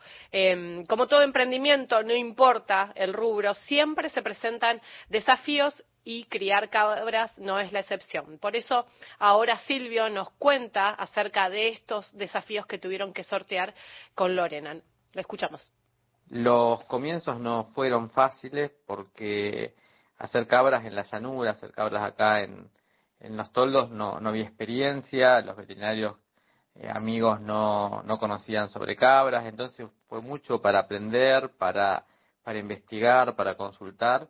Y, y bueno, hemos, después de un montón de, años, creemos que le vamos encontrando la vuelta ¿no? a esto de hacer cabras hace unos años teníamos algunos problemas con, con los parásitos, ¿no? Porque las cabras en esta zona no están adaptadas, hay más humedad, años húmedos, por ahí había parásitos que, que las afectaban realmente y la propuesta de la, de la veterinaria ¿no? industrial nos planteaba eh, dar ciertos antiparasitarios que, que tenían mucho tiempo de carencia, o sea, eso implicaba que eh, si aplicábamos para que la cabra no se muera un antiparasitario, había que tirar la leche 28 días y eso era inviable. Y así fuimos descubriendo que podía haber otras alternativas y, y nos fuimos orientando hacia la eh, veterinaria holística, podríamos decir, o a la agroecología, donde, por ejemplo, con el uso de la tierra de la tomea, que es una alga fosilizada, agregándole a la tierra unas cucharadas en, en la ración de maíz que comen a diario, terminamos el problema de parásitos. No se nos murió ninguna cabra eh, más y no tiramos un litro de leche más. Bueno, como lo escuchamos, utilizan un criterio agroecológico para criar eh, a las cabras. Entonces, eh, le consulté cómo fue ese camino eh, hacia ese modo de elaboración y esto me respondió. Con la agroecología logramos entender que lo primero que teníamos que hacer era regenerar la vida del suelo. Que si teníamos una tierra sana, íbamos a tener pastos sanos, íbamos a tener cabras sanas, leche sana y sus productos, el queso, el yogur, la, el dulce de leche iban a ser sanos y por ende nosotros y todos los que lo consumimos íbamos a estar sanos. Teníamos que apostar a eso y, y hacia ese lugar es donde empezamos a, a caminar, ¿no? Con el tiempo fuimos incorporando otras cosas, no sé, las aromáticas en la huerta para poder asegurar que lo que le agregamos como condimento a nuestros quesos sabemos de dónde vienen, cómo lo elaboramos, que no tienen químicos. Es cada vez más notable que la gente va hacia una, una alimentación más consciente, como que se preocupa por saber lo que come, por el bienestar animal. Y bueno, nuestro trabajo en las ferias por ahí nos no, nos llevó a, como primer medio de, de, de, de comercialización, ¿no? A conocer lo que nuestros clientes querían y bueno, siempre tratando de trabajar eh, en productos artesanales, ricos, saludables y que respondan un poco a lo que la gente necesita. Este tambo caprino con fábrica de quesos se creó en un campo de una hectárea y media donde viven los padres de Lorena, los suegros de Silvio. Hoy llegaron a ampliarlo a tres hectáreas. El corral está ubicado a 10 kilómetros al suroeste de Los Toldos. Como nos dijo Sergio, después de 12 años, hoy cuentan con casi 100 cabras, 80 cabras en producción. Es por eso que le pregunté por qué se interesaron en esas cabras y esto me respondió. Muchos nos preguntaban por qué nos decidimos por hacer cabras, ¿no? Y, quizás la pregunta debería ser una repregunta, ¿por qué no hacer cabras? Eh, es cierto que en nuestra zona por ahí, que es apta para la vaca, eh, no se piensa en cabras, ¿no? La cabra siempre está pensada en, en, los lugares donde no se puede hacer otra cosa y además tiene muy mala prensa, ¿no? Eh, estos dichos de loca como una cabra, la cabra vaca del pobre, son cosas que te llevan a decir, bueno, si querés vas a renegar, nadie quiere ser pobre. Entonces esas cuestiones me parece que no ayudan, pero, pero la verdad que la cabra se ha adaptado muy bien a, a nuestra zona. La cabra es el primer animal que el hombre domesticó, es muy noble, eh, su leche es la más parecida a la leche materna, eh, tiene un montón de, de propiedades. La gente que es alérgica a la leche de vaca o a la proteína de la leche de vaca o la lactosa la puede consumir perfectamente. eh, ayuda para superar algunos problemas de alergia. Tiene mucha vitamina A. Entonces, bueno, las propiedades de la leche hacen que los productos derivados de la misma sean productos muy buscados y aparte de tener un rico sabor. Por último, le consulté cuáles son los proyectos futuros que tienen junto a la familia y esto me respondió. Estamos esperando en algún momento, si Dios quiere no mucho tiempo, cuando nos jubilemos, nos dedicaremos de lleno a, esto de las cabras, a estar más tiempo en el campo, quizás poder abrirlos como turismo rural. Eh, vamos incorporando otras cuestiones. Eh, tenemos el monte frutal, la huerta. La idea es por ahí empezar un poco a di- diversificar la- la- las producciones, tratando de generar ¿no? una producción, volver a lo que es la chacra mixta. En el campo donde estamos es el campo de mis suegros, ellos viven ahí y hay un poquito de todo. Bueno, la idea es utilizar todo y generar un- una chacra lo más agroecológicamente posible, lo más diversa, con alimentos sanos, con alimentos eh, ricos que se puedan ofrecer a los futuros visitantes, al turismo. Y bueno, nos proyectamos con, con esa idea, ¿no? Felices de lo que vamos logrando, de lo que pensamos lograr, eh, felices de lo que hemos logrado y no pensábamos lograr también. Así que bueno, proyectos no nos faltan, eh, ganas tampoco, a veces lo que falta es tiempo. Bueno, eh, para los que quieren conseguir los productos de Corral de Cabras, los pueden conseguir mismo, obviamente, en los toldos, o si no, también en Junín, Bragado, Chivilcoy, Lincoln, La Plata, en su propia casa. Eh, pero bueno, si los quieren eh, buscarlo, los pueden hacer en redes sociales, eh, como Corral de Cabras, en redes como Instagram, en Facebook, y también están recibiendo pequeños grupos de gente, no cobran entradas, simplemente ellos quieren mostrar de qué manera hacen los alimentos, esta forma novedosa de, de la agro- agroecología. Entonces, eh, eh, por ahora reciben así grupos pequeños y les muestran cómo están las cabras. Eh, muy, muy lindo para conocer, para el que vaya a los toldos, si tiene curiosidad se puede acercar a Silvio.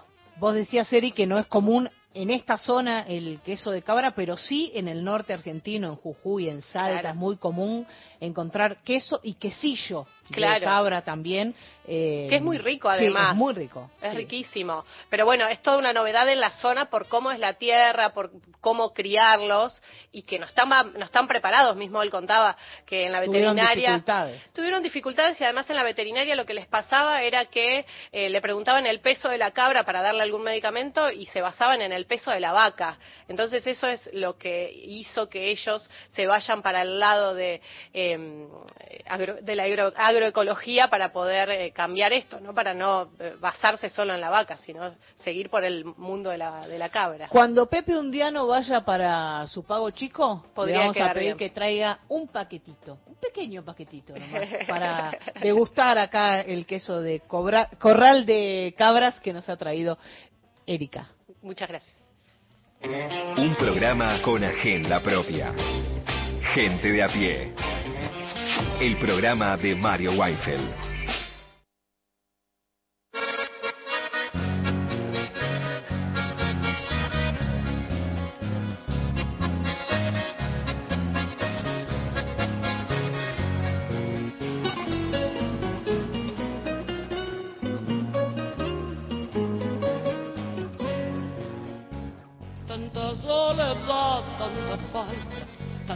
Tanta lejanía, tanto no poder, tanta nada, tanta despedida, tan dolor de puertas cerradas, tan dolor que humilla, pero en tu piecita de lata esa musiquita esa musiquita del pueblo, esa musiquita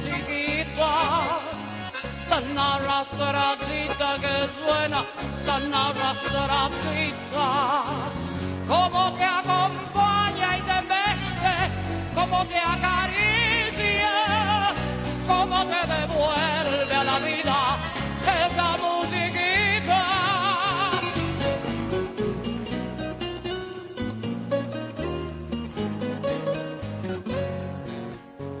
gira con su sombra bailando esa musiquita. Vuela estremecida su falda, vuela estremecida. Desde que recuerdos la salva, mágica y sencilla, llena de temblores dulzones, esa musiquita. En la cara gris del espejo ve la bailarina, su rubor de niña bailando, su rubor de niña, mientras sin pudores se abraza a la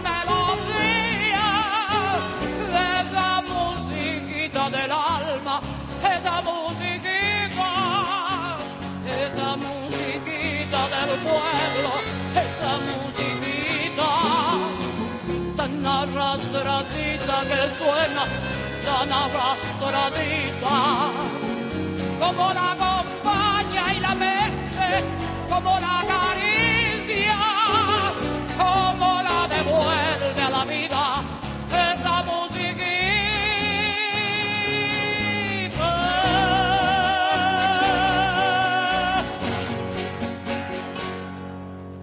Era Teresa Parodi, autora e intérprete de esa musiquita. Gente de a pie. Hasta las 17. Bueno, en su última columna en página, Mario se refirió a los candidatos y hablaba que Sergio Massa estaba obligado a hacer promesas, Milei está obligado a hacer amenazas, y algo de esto se vio ayer en el debate. Massa prometió, y ojalá cumpla, Milei no amenazó, pero se lo vio algo dubitativo. Y Patricia, como decía Mario en su columna, no maneja bien el idioma castellano. Muchas gracias. Nos vamos a ir ahora a las noticias de las cuatro y media de la tarde. Ustedes se pueden comunicar al 0810-2220870 o a nuestro WhatsApp grabando hasta 30 segundos o escribiéndonos 113870-7485. Hasta las 5 con ustedes en Gente de a pie.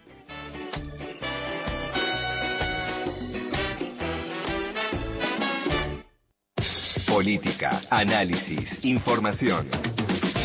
Todos los temas del día en Gente de a pie. El programa de Mario Weinfeld.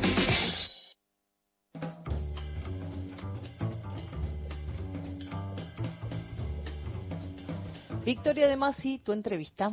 Gracias, Mariana. Bueno, hablábamos en el, en el, la hora pasada de, acá de gente de a pie sobre el debate que fue ayer a la noche en Santiago del Estero. Es el primero de dos, eh, ambos obligatorios para los cinco candidatos que están en competencia a la presidencia.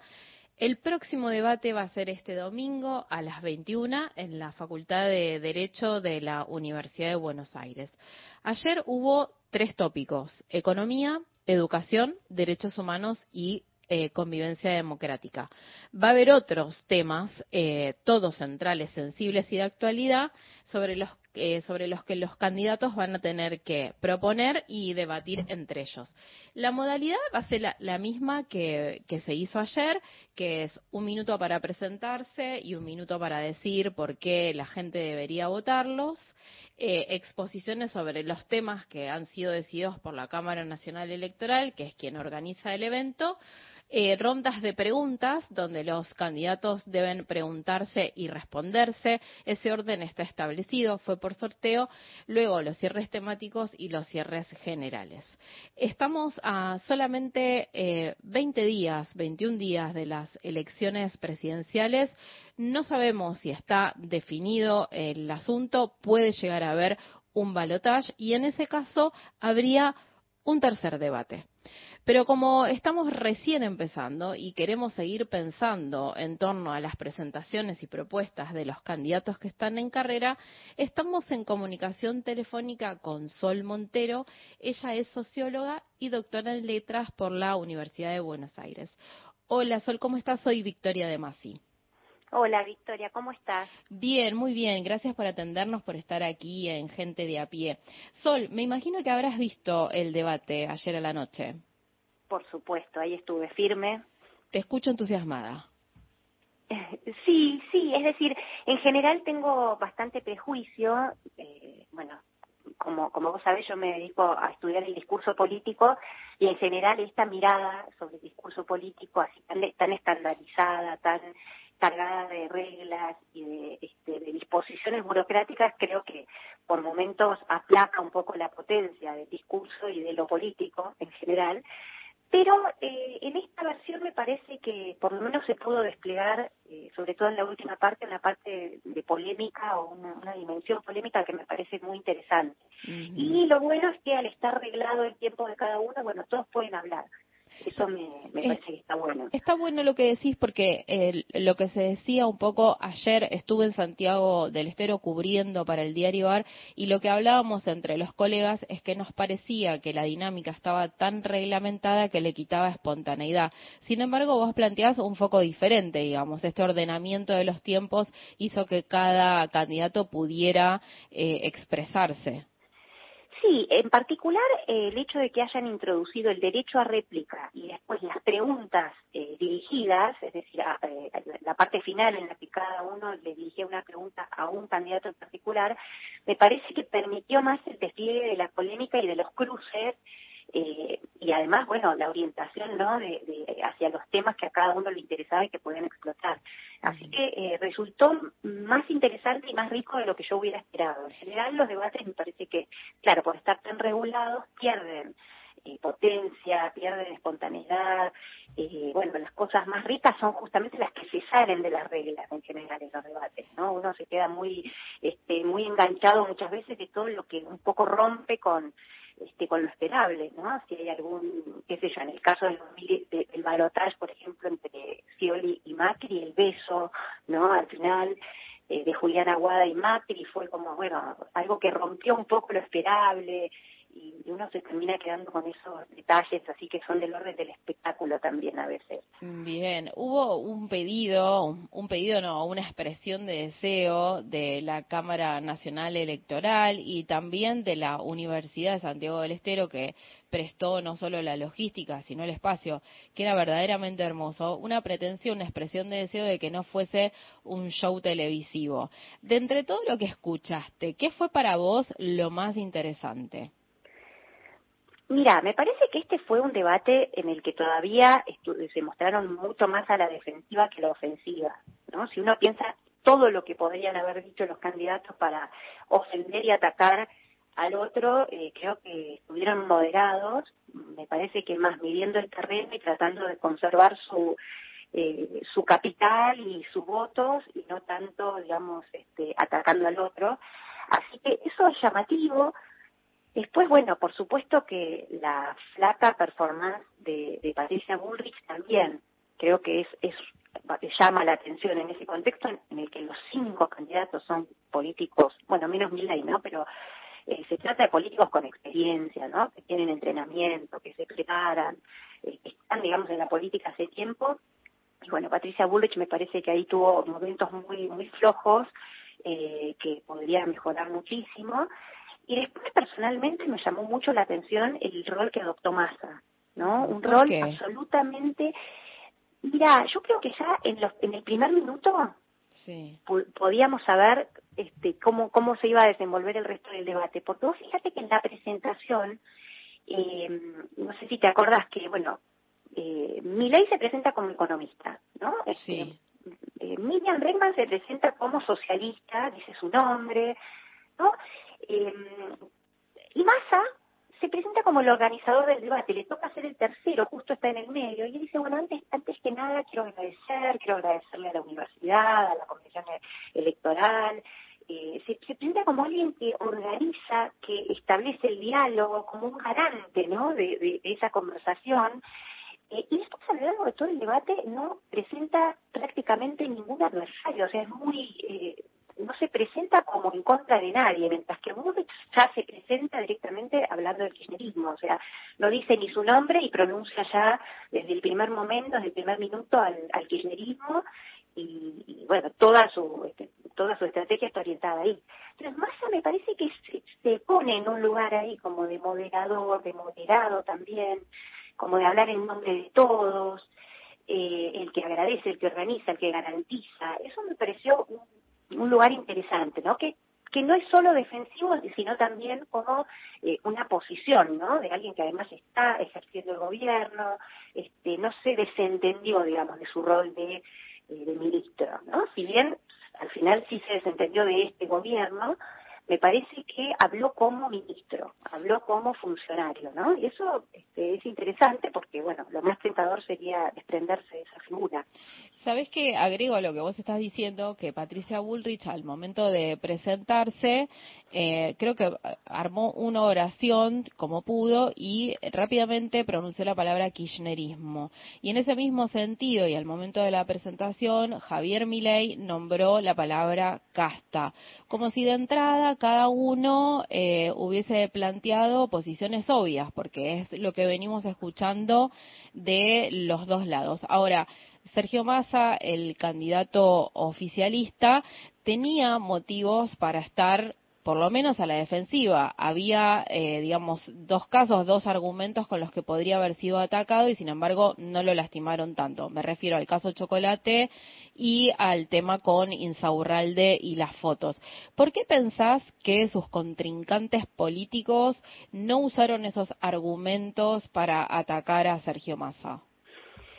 Sí, yo lo estuve pensando, me llamó mucho la atención porque hubiera sido lo más fácil, hubieran sido las cartas fáciles, sobre todo para teniendo en cuenta la agenda de Patricia Bullrich, ¿no? Que es corrupción, este, delincuencia, antikirchnerismo.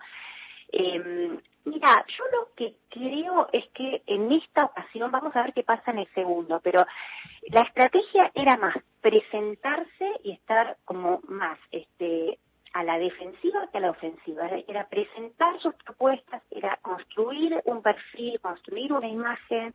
Soy esto, estoy en contra de esto. Eh, no que desestructurar al otro. Me parece que se trató todo el tiempo de, eh, de construir esos bordes, bueno, de quién soy y quiénes son mis adversarios y cuáles son mis ideas, ¿no? Por eso mismo vos decís, bueno, eh, mi ley desde el primer momento mencionó la casta, fue como si hubiera hecho un decálogo de, su, de sus ideas, ¿no? Bueno, yo soy esto, pienso esto, soy libertario, ¿no? Este, fue casi una presentación en sociedad, por supuesto todos lo conocíamos, pero hay que tener en cuenta que el carácter ritual del debate hace que sea efectivamente una presentación en sociedad y sea una ocasión en la que están los cinco juntos, ¿no? O sea, tiene ese carácter ritual que hace que, bueno, se hayan presentado ante, este, ante el auditorio como si fuera la primera vez. Yo creo que el domingo que viene va a ser muchísimo más eh, virulento el, el debate, ¿no? Se va a tratar más de desestructurar al otro y de hacerlo pisar el palito que de mostrar las propias fortalezas. Son como dos momentos distintos. Eh, Sol, te comparto un parecer, a, ver qué opinas. Por supuesto, puedes eh, ir en la dirección contraria, ¿no? A mí me llamó la atención que eh, en las cinco propuestas de los cinco candidatos escasee la agenda de género, mujeres, diversidades.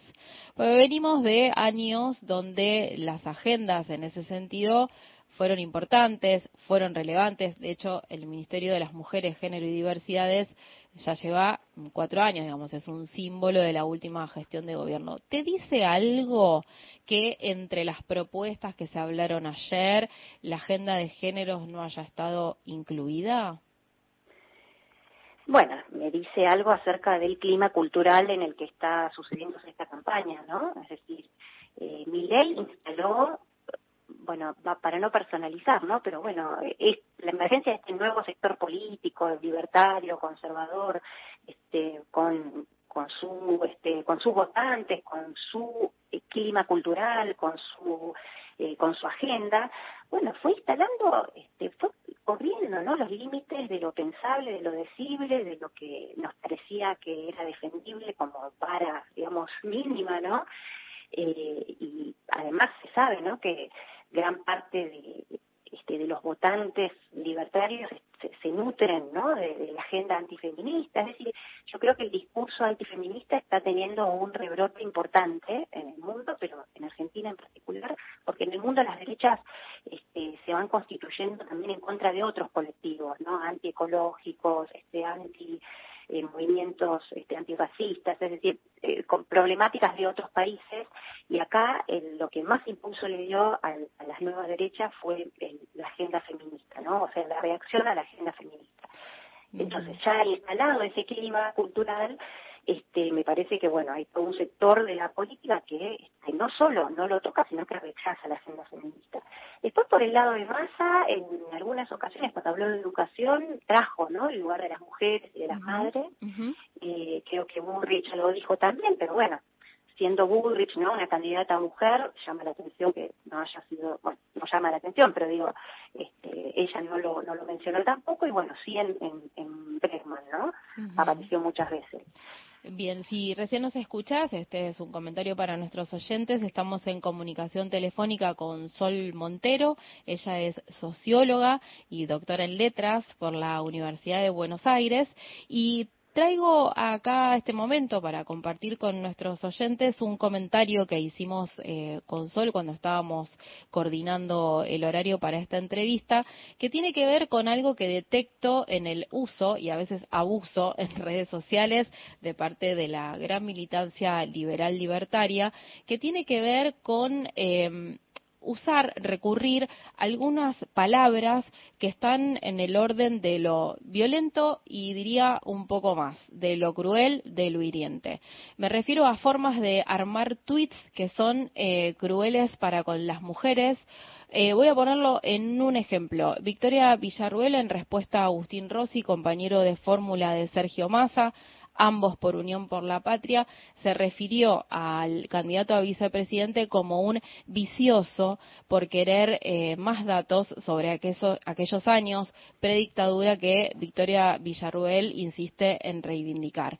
Eh, también hacen algunos recortes en Twitter, en TikTok y en Instagram con comentarios que son violentos para con mujeres y diversidades. Eh, hablándolo con Sol, y quiero escuchar su respuesta, le preguntaba si le está diciendo algo, si tiene algún significado esa manera de comunicarse de las eh, militancias de derechas con el resto de los ciudadanos. Bueno, eh, yo como te dije, me parece que es una observación muy muy sagaz, este, muy sutil también, porque eh, los corrimientos, digamos, en, en las modalidades y en el léxico, en los vocabularios políticos son tan sutiles a veces que uno casi que se va acostumbrando sin, este, sin reparar en eso, ¿no? Pero de repente es cierto, nos vemos inmersos eh, en un clima eh, político y cultural en el cual cada vez es más común escuchar, eh, no, que o nos parece menos raro que la clase política se, se refiera a, a otros, ¿no? A sus colegas, a sus congéneres y a los argentinos en general, eh, con, con tratos insultantes, con vituperios, es decir, hay un corrimiento, ¿no? En los tonos en la intensidad, eh, no solo en el qué se dice, sino en el cómo se dice. Es decir, que se están habilitando modos de decir también que son, eh, que uno podría decir, bueno, pura forma, ¿no? O sea, en el fondo, bueno, ¿qué cambia, no? ¿Qué cambia si este, uno usa un tono más alto o más bajo, o si uno usa ciertos términos que pueden ser este, más coloquiales o más formales? Bueno, digamos, ¿no? Eh, forma y contenido en el lenguaje no están separados, ¿no? La forma muchas veces es el contenido y, en los insultos hay, este, tienen una propiedad muy particular que es que crean categorías nuevas, ¿no? O sea, no son representativos de algo que existe en el mundo, sino que crean una categoría, crean un referente. Entonces, eh, bueno, y, y sucede no solo con los insultos, la propia noción de casta, ¿no? Y los atributos que mi ley le pone a la idea de casta, ¿no? O sea, son ladrones, atorrantes, ¿no? Es decir, hay, hay toda una construcción demonizante. Y, lo que vos decís de las mujeres me parece que está muy asociado al lenguaje del que se nutre eh, la libertad avanza, ¿no? Es el lenguaje, el lenguaje de las redes. El lenguaje de las redes este, es eh, profundamente eh, misógino y, bueno, por supuesto también es informal porque está habitado por jóvenes eh, así que hay eh, una circulación del léxico de los memes, ¿no? De, los youtubers, de, lo que pasa en TikTok, que a veces se nos escapa a los que son eh, no no tan jóvenes, pero que pasa con este, circular un poco por esos terrenos para ver que este, que simplemente la libertad avanza, chupa y, y absorbe discursos que están circulando y bueno luego devuelve también eh, les, les da léxico también, ¿no? Porque después los jóvenes y los que consumen esos discursos también se apropian de palabras nuevas, ¿no? Es decir, eh, casta es, es, un ejemplo entre tantos otros, pero me parece que efectivamente esto de- del libro de Pablo Stefanoni, ¿no? La,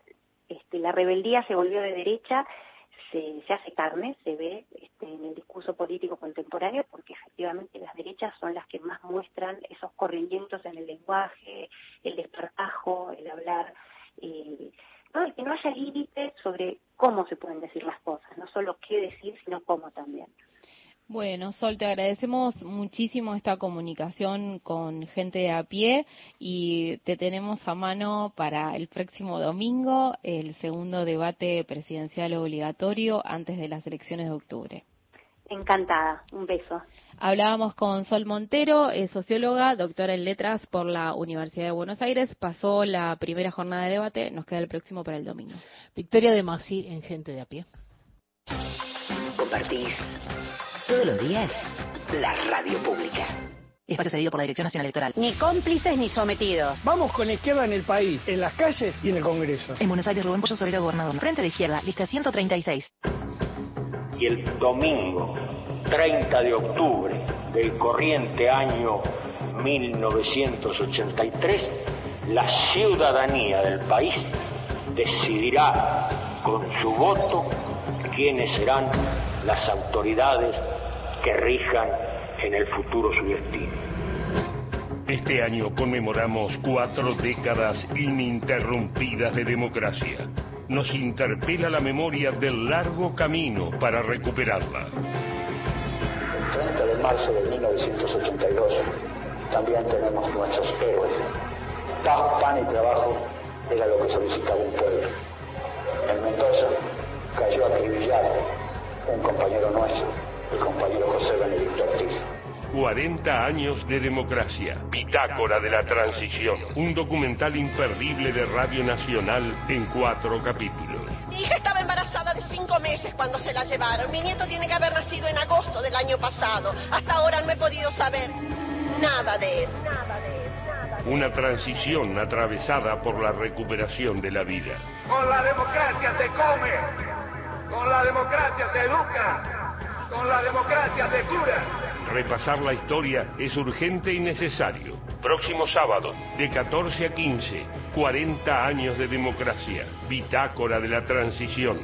Por Radio Nacional. La radio pública. Espacio cedido por la Dirección Nacional Electoral. Soy Ludmila, estoy cursando el último año de secundario. En mi familia yo voy a ser la primera en estudiar. Derecho al futuro. Unión por la Patria. Axel Kisilov, Verónica Magario, candidatos a gobernador y vicegobernadora de la provincia de Buenos Aires. Lista 134. La tarde se escucha en Nacional. La radio pública. Espacio cedido por la Dirección Nacional Electoral. Tener un país federal vale, porque eso significa que trabajar, estudiar, cuesta lo mismo en cualquier rincón de la paz. Precisamos un país normal. Juan Schiaretti, presidente. Florencio Randazzo, vicepresidente. El voto que vale para ser un país normal. Hacemos por nuestro país. Lista 133. Un programa con agenda propia. Gente de a pie. El programa de Mario Weinfeld.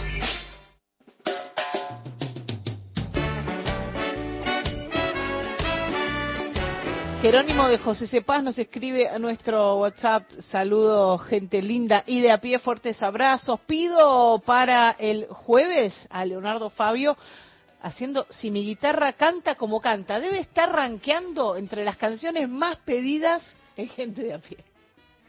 Hola, buenas. Para el programa de Mario todavía me cuesta no escucharlo. Eh, me cuesta esa ausencia. Eh, sería digno de mencionar que Mario hubiese dicho que hay un error conceptual en el candidato Milei diciendo que son crímenes cometidos por el Estado, los que cometieron supuestamente, porque no sabemos qué pasó, nunca nos permitieron saber exactamente quién es responsable de qué, Sergio de las Heras, de la provincia de Buenos Aires. Buenas tardes, equipazo de gente de a pie. Ni pensemos que si gana el de la dolarización, según el CEPA, una jubilación no llegará a 30 dólares. Excelente tarde, nos dice Sergio de las Heras. Y Griselda también nos escribía a nuestro WhatsApp. Buenas tardes, gente de a pie. Qué interesante nota el trabajo agroecológico implementado en Cabras, nos dice mm, Griselda que eh, escribía luego de la columna de Erika Sotomayor.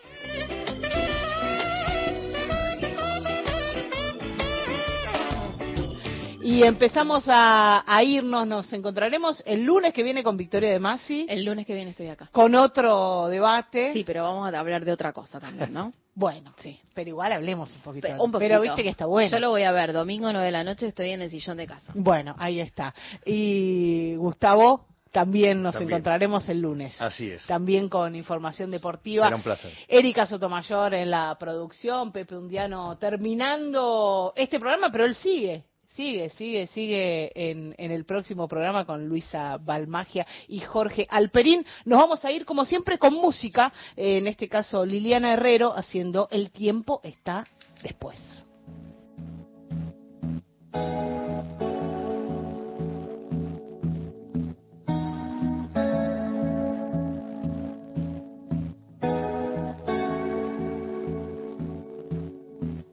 La calle raya al medio, encuentra Belvedere.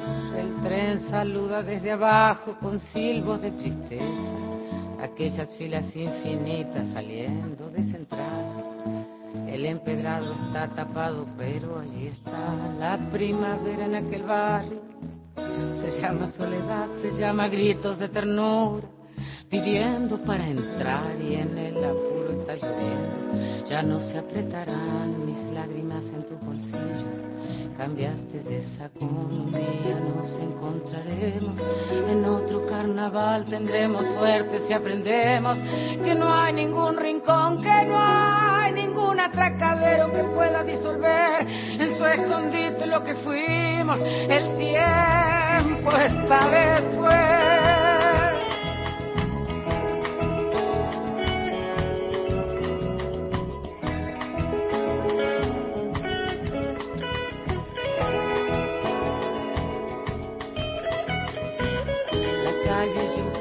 Raya al medio, encuentra Belvedere, el tren saluda desde abajo con silbos de tristeza, aquellas filas infinitas, saliendo de central, el empedrado está tapado, pero allí está la primavera en aquel barrio.